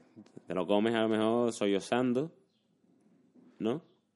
O va a la basura. y claro... eh, No, hombre, la verdad es que sí. Nunca, Es lo, había jodido, pensado, es jodido. nunca lo había pensado porque nunca había estado en ese lado de... Claro, claro, claro. Que supongo que terminaré estando porque es verdad que va a llegar un momento... Además va a llegar un Poco momento en el que todos, todos, de alguna forma u otra, o por obligación incluso, tengamos que, que dejar de comer carne porque a saber. A saber, pues sí. Porque... Pero sí, es, es, es curioso. Yo tengo amigos que son vegetarianos, pero son como vegetarianos por conciencia, ¿no? Pero solo de animales que llames y no vengan. Llame si no venga. O sea, no, Pero, o sea, perdona. Solo son vegetarianos de animales que tú llames y vengan, ¿sabes? Por ejemplo, si tú llamas, tú tienes un cerdo, por ejemplo, tú puedes, llega un momento en el que tú puedes llamar al cerdo como un perro y que venga. En plan, Claro. cerdo, ven, y viene. Claro, claro. O una vaca. O una cabra, incluso. ¿vale? Pero, por ejemplo, un pez, ¿no? ¿Sabes? Un pez no dice tú, ven, ven, No, ven, pez. el pez- Y no, el pez no viene, ¿sabes? No creo ni que escuchen los peces. Entonces, eh, la, la política es esa, ¿no? O sea, puedo comer pescado, puedo comer ese tipo de animal que yo llame y no venga. Y no venga. No Entonces sé. me parece... Me parece, ¿no? ¿Eso sé. ¿Te parece bien a ti? Es ¿Te ma- parece- cómo te- cómo- ¿Dónde están los límites del veganismo, Del- no? Es curioso, yo desde que ya empecé con, con esta historia, hay muchos, hay muchas clases de, de vegetarianos. Están los que no, no comen nada de carne, eh, mm, están los que no comen carne ni pescado, están los que comen no comen carne pero sí pescado, Mm. huevos. Hay muchas eh, variantes, Claro, hay muchas variantes. Los que comen solo en momentos eh, sociales y demás, en plan una reunión, una comida de una cena de, de amigos, tal, no sé qué. Pero, por ejemplo, en su casa después no tienen carne ni nada, ellos no compran... O sea, que son como que comen carne solo en los eventos. Son, claro. Son carnívoros sociales, Son- digamos. Claro, claro. Son de, tiene un nombre que Pues a mí eso me parece... flexitariano, creo que me son, parece a mí un poco, bueno, no sé, no sé, de mi ignorancia. Es como, bueno, pero esto qué, qué soluciona? ¿Qué soluciona Claro, la claro. postura? Pero, es que no sé, es muy curioso. No sé. No, pero está bien, está bien. Está bien porque ahora mismo eh, hay como mucha más gente concienciada, por suerte, ¿no? Y hay mucho vegetariano ahora. De hecho, en los rodajes, últimamente es como, ¿cuántos vegetarianos hay? Claro. Vale, son siete vegetarianos y diez tal. Claro. Entonces, poco a poco, es verdad que, que se, se nota que, que va creciendo Claro. ese- esa, esa ola de pensamiento, que, que me parece positiva. Que a ¿eh? mí me parece Que claro. Es verdad que yo todavía no he dado el paso porque, joder, me gusta, me gusta comer, ¿no? También, claro, y es, complicado también, o sea, en el Sí, sentido sí, de- entiendo que de- es un sacrificio, claro.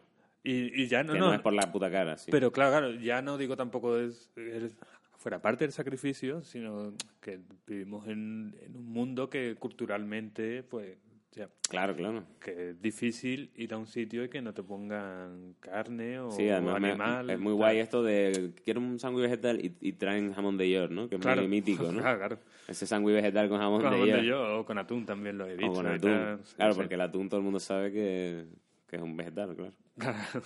Claro, como viene en lata, ¿no? Pues sí, es verdad. Es un mundo todavía que tienes que luchar. Yo tengo un amigo que es mi primer colega así más, más vegano y que además hace mucho por, por la, digamos, por, por esto, por todo el movimiento.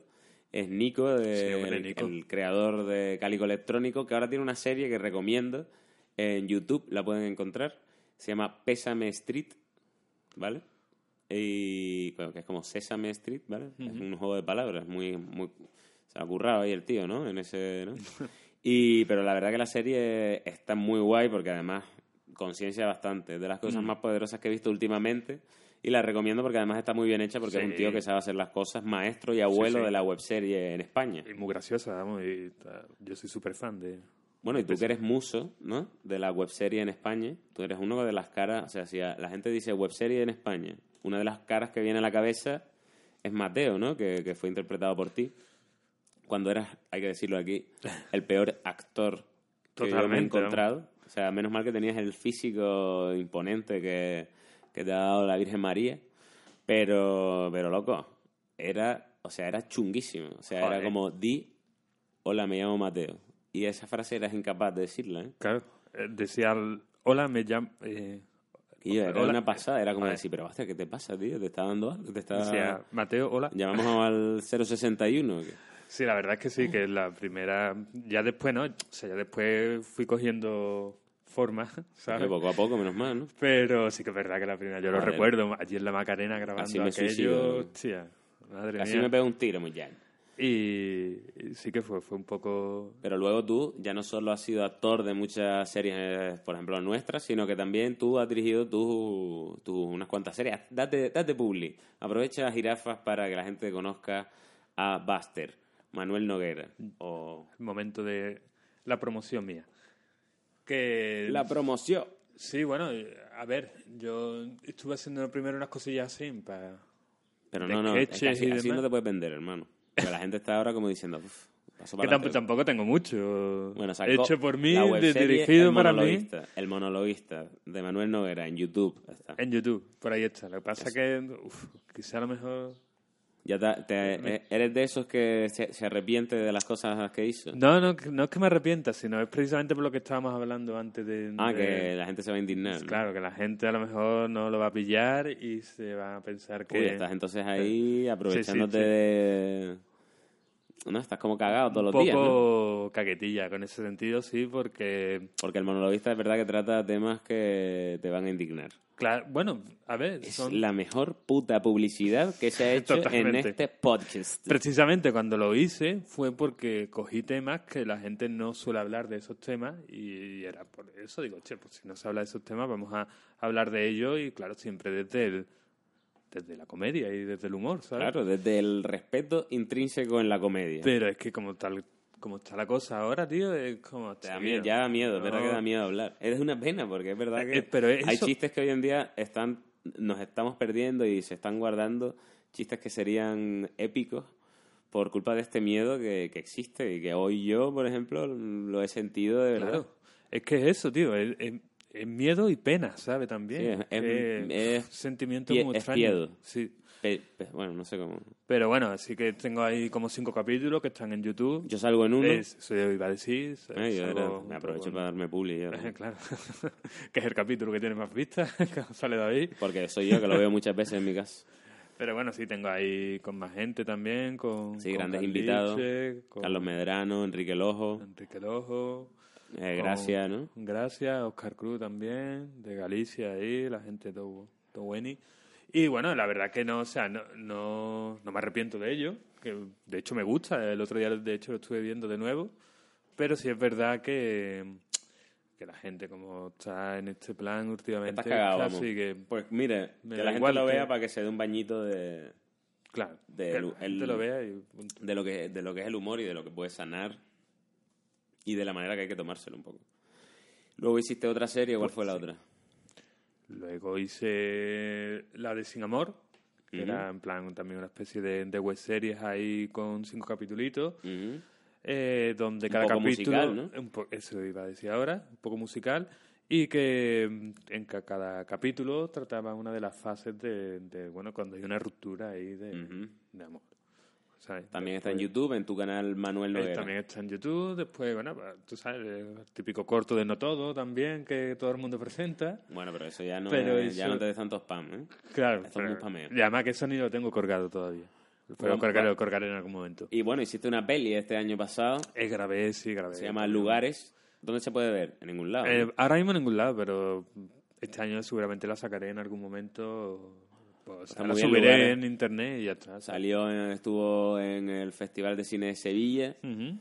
y entró a concurso, ¿no? En- Bueno, entró a lo de Panorama Andaluz. Eh, Panorama Andaluz, exacto. Y la verdad es que muy bien, tuvo muy buena muy buena acogida. Ujú. Es una peli pequeñita que hizo Buster, en plan, le salió de la polla, quería hacer una peli y lió a un montón de gente. Pues sí. Y al final se hizo en su peli, se colgó él el pin, él solo. Y- No, que va, que va. Vamos, me quito todo el mérito. O sea, sea, el único mérito ha sido engañar a la gente porque lo Eso sí, engañaba. eh, la verdad que ha sido... ¿Sabes? Buster se ha aprovechado de su carita de perro pachón, Claro. así, de... ¿no? De ese rollo de... ¿no? Del- de la suerte que tienes, porque tienes una cosa en los ojos que puedes proyectar la pena esta de, Pues, sí. del gato con botas. Lo que hablábamos antes y también. consigues ¿no? cualquier mierda. Así ah, incluso liga- ligas así. Sí, ¿no? bueno, ligas como por pena y tal. Claro, no, o sea, la mayor parte de mi vida ligado por eso. Pero mira, vamos a pena. hablar de una cosa antes de llegar al final, porque Venga. estoy aquí contigo y sé que, que vas a la facultad a dar cursos de, de estos temas y tal. Y vamos a acabar, ya que ha sido un, un podcast que ha hablado de la infancia, que ha hablado de, de ti, básicamente, aunque ha habido un momento en el que he puesto, eh, bueno, he compartido con todos mi, mi momento ahora de, ops, de repente soy un villano en mi tierra. Pero vamos a hablar del mundo webserie, que es un tema que tú y yo compartimos, que es un tema del que los dos nacemos y que hoy en día en España eh, sigue estando de pie. Y eh, mucha gente no sabe, me da mucha pena porque hubo momentos en el que España era potencia mundial en webseries, estaban rodándose 600 webseries a la vez en el país. Y todas esas webseries se perdieron en este océano gigantesco que es YouTube, donde bueno hay miles de, de contenidos dispares, los jóvenes ya no apuestan tanto por la ficción como por algunos formatos más de youtubers o Claro. gamers. Y de repente esa ficción, que es, un, que es muy a tener en cuenta porque de repente es un, bueno, es un trabajo de ficción, requiere, requiere mucho, ¿no? Requiere desde un guion hasta un equipo de rodaje. Entonces esa ficción se ha perdido, aunque sigue viva gra- gracias a festivales como el Carballo Interplay, que es dentro de muy poco, o bueno, todos los demás que hay aquí en España, como el Fideuá o el Prado Real. Y, y bueno, hay web series que creo que deberíamos que, que- que deberíamos decir para que la gente las conozca y que la gente diga, hostia puta, esto se está haciendo aquí. Porque hay cosas que realmente sé que os sorprenderían de una manera loquísima. Claro. Por ejemplo, eh, una webserie que se ha llevado muchísimos premios en estos últimos años, mm, bien merecidos. Eh, la serie El Partido, de Alex Partido. Rodrigo. Bueno, El Partido que eh, no sé si ahora mismo la pueden encontrar en YouTube, seguro que sí, que 100% la pueden encontrar en Fluxer, En que Fluxer es sí la está, plataforma de seguro. A3 Media. Y El Partido es una de las webseries más potentes que se han hecho en este país. eh, dirigida por un tío que sabe dirigir muy bien y que ahora mismo además está trabajando en La Casa de Papel El- como exacto. director y tal. Sí, la verdad que el tío... es- Y por ejemplo, esta la recomiendo bien duro. Y otra que recomiendo bien duro es eh, una serie que por desgracia está inacabada, tiene solo tres capítulos, pero son maravillas, sobre todo de guion y de interpretación me gusta mucho también, que se llama El viudo quiere mimos, Ah, sí, hombre. de mi compañero Enrique. Enrique, Lojo. Y, y bueno, os la recomiendo muy fuerte porque tiene un humor que hoy día también, o sea, que es verdad que baila también con lo incorrecto, con lo políticamente incorrecto. Sí. De hecho, el primer capítulo Pero muy o sea, elegante todo. todo muy bien escrito. Saber Sí. cómo poder escribir de temas tan sensibles. El- la, la serie va de un chico que su novia se muere y, y de repente está intentando meterse de nuevo en el mundo de, de eso, de, volver a En tener el una novia, de tal, gracias a su primo que lo ayuda. Y todo esto, pues, con la pena y todavía el trauma de, de la pérdida de su, de su novia, ¿no? Y esto es humor. Pero es está muy está tan bien hecho que son estas cosas que deberían ver, que están perdidas por ahí, que de repente es una pena que no las conozcan. Sí, hay muchas, vamos. Está también, no sé. eh, Beto también me gusta mucho. Beto, una serie de Villarreal, que es muy, ¿no? Es, un- es muy, o sea, de hecho un poco, claro, la serie Buster, que es nuestra, que Sí. también está en Fluxer, que está ahora protagonizada por ti, hecha el año pasado.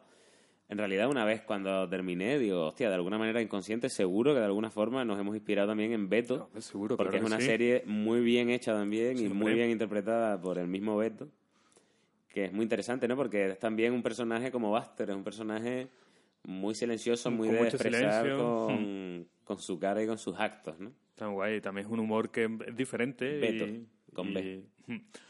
Y, y a mí personalmente también es un humor que me, que me gusta mucho. Situaciones, estas situaciones incómodas en las que el personaje puede, no puede o no sabe reaccionar y no sé. Eh, la verdad que es muy gracioso. Yo también la recomiendo. Eh, también, También te has identificado, ¿no? Con también, bueno, desde la afición, sí. Claro. Sí, porque vamos, tú eres un ninja, todo el mundo sabe que eres cinturón blanco, blanco amarillo de judo. Color caca.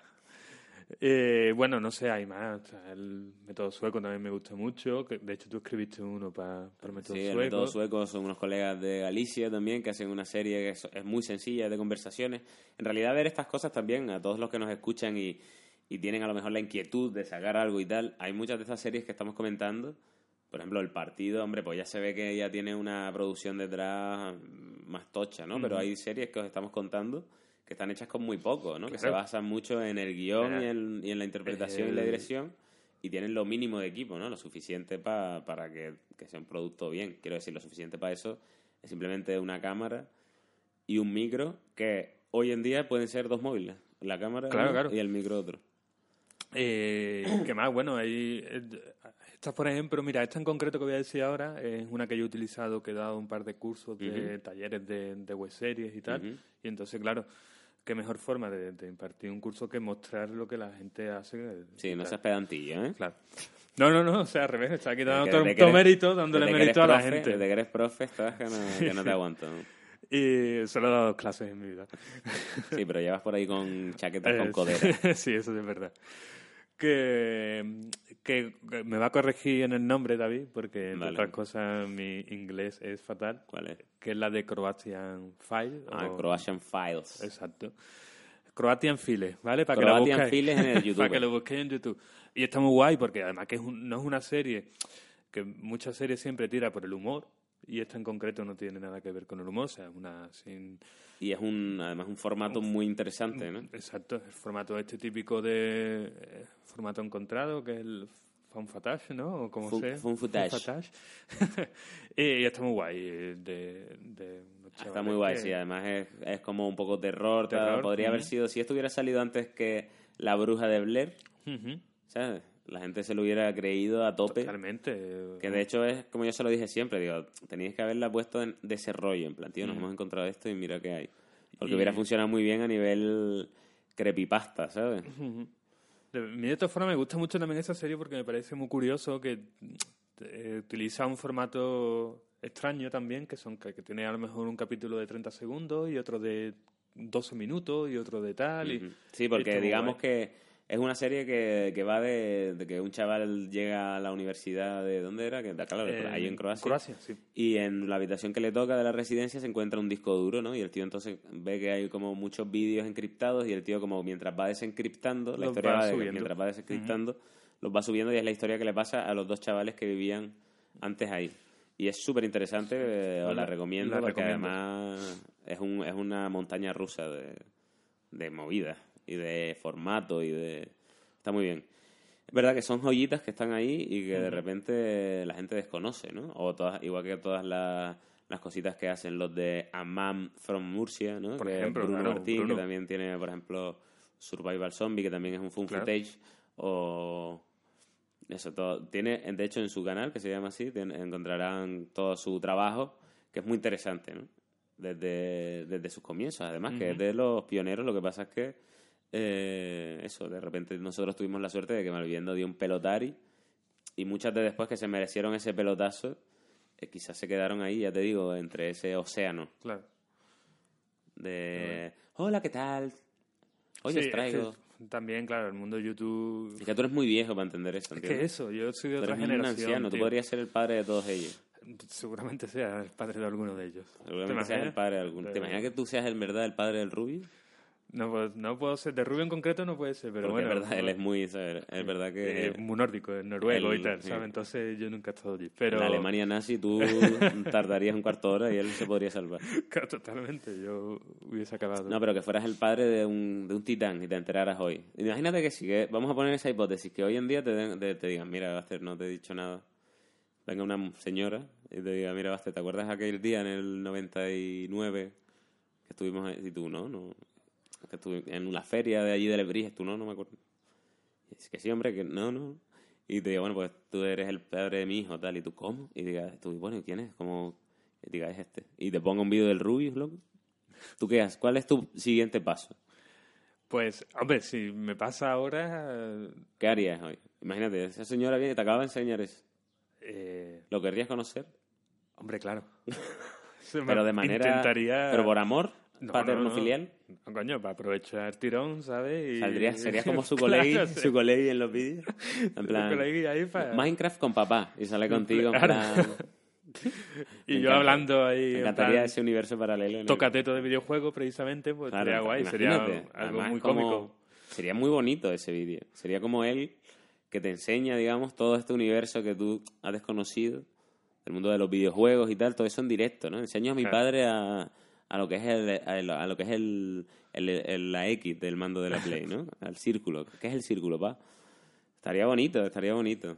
Sería- Podrías hacer esa nueva web serie, ¿no? Que te enteraras que eres el padre del rubio. El padre... Es que imagínate. Padre desconocido. Me parece muy bien esa, me parece genial esta premisa que acabamos de soltar. Está guay, está guay. Él no te aceptaría, evidentemente. Mm, bueno, pero tú sabes que siempre, a ver... Diría, si vienes es- a por mi dinero. Claro, pero siempre va a tirar un poco el sentimiento de sangre, siempre está ahí y finalmente Claro, intentaría te- ayudarme. intentaría- Me diría que soy un perdedor e intentaría de acogerme. Ah, dirías, tú estuviste en, mi, en mis testículos. Claro. Recuérdalo. Te llevé un tiempo. Podías haber sido una paja, ¿sabes? Claro. Y estás aquí. Podía, podía haber acabado en el baño. ¿Sabes? Si yo no me hubiese aguantado ese día, ¿eh? Y hubiese... Tú ahora estarías en un lavabo. Sí, sí. De Lebrija. Pues, pues muy interesante la entrevista con Basteria. Ha sido, Ahí hemos estado. ha sido una primera entrevista porque sabes que nosotros, pues, siempre con los invitados tenemos el compromiso de una segunda entrevista, pero con público. Eso te iba a decir, claro. o Ahí sería ya público, ¿no? Sí, que estén ahí. Pasa que cuando venga público seguro que no nos vamos a poner tan intensos. Digamos que creo que lo que va a pasar es que los, los podcasts... ¿eh? Cada, cada vez estoy intentando pronunciar mejor. Mejor. ¿no? Podcast. Porque decía podcast así de rápido y la gente me se indignaba, ¿no? En plan, bueno, pero ¿dónde está la D y la P? ¿no? Era como, bueno, pues no tiene, queremos cabrón. hacerlo con público. No tiene, no tiene D. No, no, podcast. Po- es post- podcast. Podcast. Con R. Es verdad, lo dijo. Ken lo dijo, ¿no? Claro, Ken lo dijo bien. Voy a hacer que cada vez que yo diga podcast, voy a poner la voz de Ken por encima. En plan, bueno, bienvenidos a este podcast. Eh, tal, ¿sabes? Bueno, pues eso, vendrá público, ya vendrán, haremos peticiones para los que vengan el día de Buster, que ese día pues estaremos de cerveceo, que va a ser lo que, lo que pague el público, digamos. Claro, ¿Te parece bien? no? me parece bien. ¿Quieres decir alguna palabra para ver si alguien ha aguantado toda mi historia de la indignación? Uh, ah, toda verdad, eso no lo, de- hemos, no lo hemos Di dicho. ¿Cuál es tu palabra preferida? ¿Tienes alguna? Eh, no, es, no es una palabra preferida, pero sí es una palabra que la mencionaba mucho un colega mío y yo, que viene de la peli de Cadena Perpetua, que es, bueno, que es la ciudad esta, el pueblo donde se va... Cihuatanejo. Ahora Eh, la gente no lo va a poner por miedo a no saber escribir. Eh, claro, eso, eso era lo que iba a ¿Es con decir. Z o con S? Es con Z y una H intercalada entre Cihuatanejo. Bueno, Entre- escribirlo, bueno, escribirlo- escribir vuestra versión Lo- de claro, Cihuatanejo. exacto, lo guay. Lo gracioso va a ser que escribáis Cihuatanejo como... de Cadena Perpetua. Espero que la hayan visto porque Sí, es la película peliculón. que más veces han repetido en Eh, televisión. totalmente, el que no la ha O sea, visto es porque... La ponen una vez al mes para que la gente no, ¿sabes? Para que la gente reflexione y no haga ninguna trastada, ¿no? Pues sí. Entonces, si Guatanejo con Buster, la próxima vez con público, hablando de cosas más duras, a, ver, si, a ver cómo reacciona la gente. Claro. A ver si la gente se indigna. guay. Ujú. Que nos gustaría una indignación en directo. Sí, bueno, a ver. Hombre, yo te digo una cosa, tú te indignas conmigo por Twitter, pero aquí en mi cara seguro que te indignas menos. ¿Sabes lo que Claro, no, no, no, la gente, o sea, más valiente detrás del móvil. Ricky Gervais, claro. Ricky Gervais dice, ¿qué necesidad hay de que la gente te diga lo mal? ¿Sabes lo que te digo? En plan, tú haces un vídeo, yo veo, yo veo tu vídeo y no me gusta, y cuando a lo mejor llevo un minuto y digo, "Pf, esto no me gusta, lo quito ¿no? Claro. y lo pongo en otro lado. Entiendo que ha habido un trabajo detrás que has estado pensando, y bueno, no me gusta, ya está. Ya está, claro. Pero no, no, siento la necesidad de poner, no me gusta. claro. ¿eh? Y entonces el, el Eres malo. dice que imagínate que eso en una plaza, ¿vale? Entonces en, en la plaza de un pueblo hay un cartel que dice, se dan clases de guitarra. ¿sabes? Imagínate que va un tío ve eso, arranca el cartel, se gira y dice, no voy a ir, no quiero ir a esto. ¿Sabes lo que te digo? Hemos llegado al punto en el que pensarlo, estamos ahí, estamos en ese momento en el que por decir algo y ser alguien estamos diciendo tonterías. Pues sí. Esa es la conclusión de hoy. De Ciguatanejo, indignación, videojuegos mal, Videojuegos mal, pero bueno, eso Robos honestos. Robo honesto. eh, David Broncano, Sí. David Broncano, web serie. serie. Vaya, vaya montaña rusa de sensaciones contigo, ¿no, Basteria? ¿Cómo nos conocimos, eh? Es verdad. De hecho, de, de la pandilla Malviviendo eres mi colega más antiguo. De, claro, de aquí Desde sí. 2000... Que venimos los dos de, de desde Lebrija. 2003 nos conocemos. De- pues yo no recuerdo. llovido, ¿eh? Yo no 2003, recuerdo. hermano. Tío, 15 años ya. ¿eh? 2003, colega. Hay mucha gente que está escuchando esto que en 2003 Eh, todavía se estaba cagando encima. Sí. De hecho, hay alguien hoy que está viendo esto que se está ahora cagando encima. Claro, de hecho. Porque Bueno, mucho de esto de escucharlo haciendo caca, ¿no? eh, ¿Tú dónde oyes yo, podcasts? Yo también. Yo sí, yo soy de. Mientras hago cosas, y una de esas cosas, por ejemplo, es cacota. Pero, van- pero son podcasts cortos, ¿no? ¿O tardas mucho en la- a la hora de...? No, o sea, lo hago mientras hago más cosas, y una de ellas, por ejemplo, podría ser. Claro, porque lo bueno de los podcasts es que es como que hemos descubierto de nuevo la radio, ¿no? Que Claro, era, como, era, era lo más antiguo y de repente es como, ¡oh! Hay una Yo- cosa que solo se oye. Claro, claro, yo ahora sí y que- no es música. Sí que es verdad que estoy escuchando mucho, muchos podcasts y demás por eso, porque a lo mejor cuando voy a cualquier sitio que me muevo o bien andando o en bicicleta o lo que sea, me los descargo y los voy escuchando por, por la calle, ¿sabes? O cuando estoy en mi casa que estoy haciendo cualquier faena, ¿sabes? Del hogar. Del lugar. Pues, Pues- yo eh, escuché el otro día en un avión, yo tengo un superpoder y es que en los aviones me subo y antes de que el avión despegue me duermo Te quedas dormido, y claro. me despierta el choque de la rueda del avión contra el suelo a la hora de aterrizar. Esto- Tengo ese superpoder barraco, güey. que amarga a Tere. Porque va sola, digamos. Ya voy todo. Pues eh, me llevé un podcast de miedo, de creepypasta, y por detrás le ponían música de miedo, ¿no? En plan, tenía momentos sustos de ¡chan! ¿Sabes? Bueno, pues imagínate mi sueño en el avión eh, con las voces de. Cuando ella llegó a su habitación, había un ropero que se había entreabierto. ¡Pam! ¿Sabes? Y claro, pegaba unos botes. Claro. Así que hay que elegir bien el podcast. El podcast de dormir, hay que elegirlo bien. Pues sí. Bueno, el dormir cualquiera, ¿sabes? Como mucha gente que oye Dross, ¿sabes Dross? Un tío de los más famosos de YouTube, Ah, bueno. que eso- cu- cuenta cosas como de miedo, pero todo lo hace con el mismo tono, que es como... Hoy vamos a decir los siete creepypastas más terroríficos de la Deep Web. En el número uno... Entonces, claro, cuenta todo así, con una musiquita por detrás así de... Así un poco mística. Y claro, ya conozco mucha gente que, que es su mejor somnífero. Claro, totalmente. ¿no? Está a la Yo, altura hecho, de... He pegado una cabeza ahora a la altura de, de, de esto de, de un documental de las 2 a mediodía después claro. comer, que no es que el sean malos los documentales. Bueno, eso sí, el tour, ¿eh? tour, ¿eh? ¿Qué mierda ve el tour?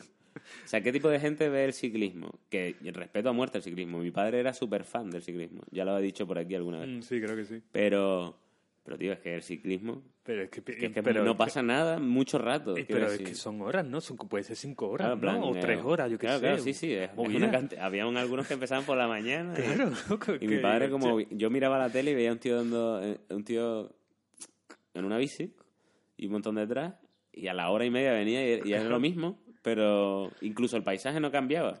Tío, una movida. De hecho, que- yo creo que ser comentarista de ciclismo es una movida, porque es que tienes que rellenar hueco a muerte, ¿no? En plan, bueno, ya va, mira que la rueda, ¿cómo va? Mira los pedales, que van así, mira.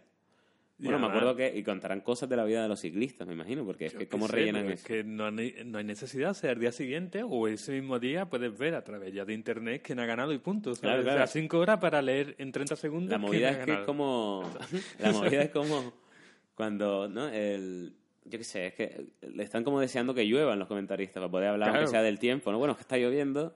Que pase algo zona emocionante, llueve. Claro, claro. Es que lo- esa gente, para ellos es un, es un lujo que un ciclista se caiga de repente. Porque Sí, es sí, como sí. hablar muchísimo de algo. En plan, bueno, qué lástima con lo que ha hecho. Aprovechan para repasar la carrera, ¿no? Es difícil, ¿no? Ser comentarista de algún deporte. Por como ese, ¿no? Que están...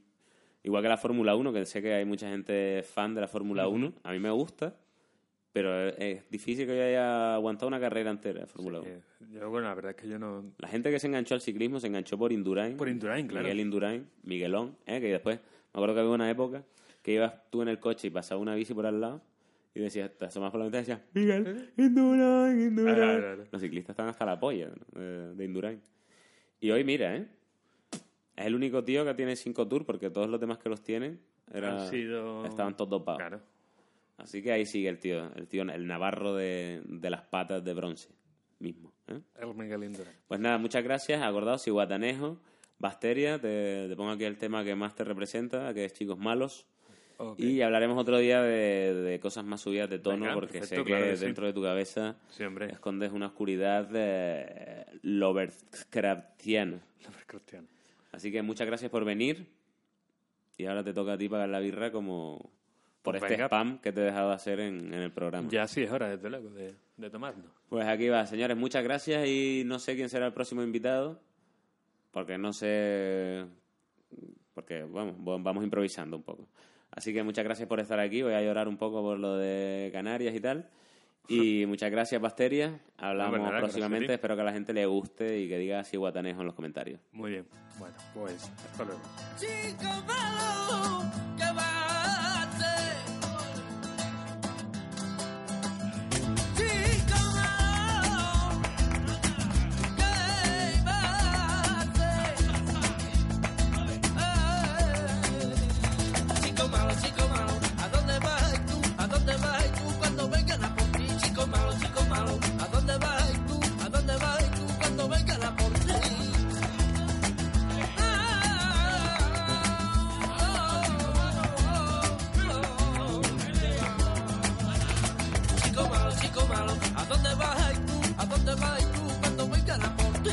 Malo, chico malo, ¿a dónde vas tú? ¿A dónde vas tú cuando vengan a por ti? Chico malo, chico malo, ¿a dónde vas tú? ¿A dónde vas tú cuando vengan a por ti? Chico malo, chico malo, ¿a dónde vas tú?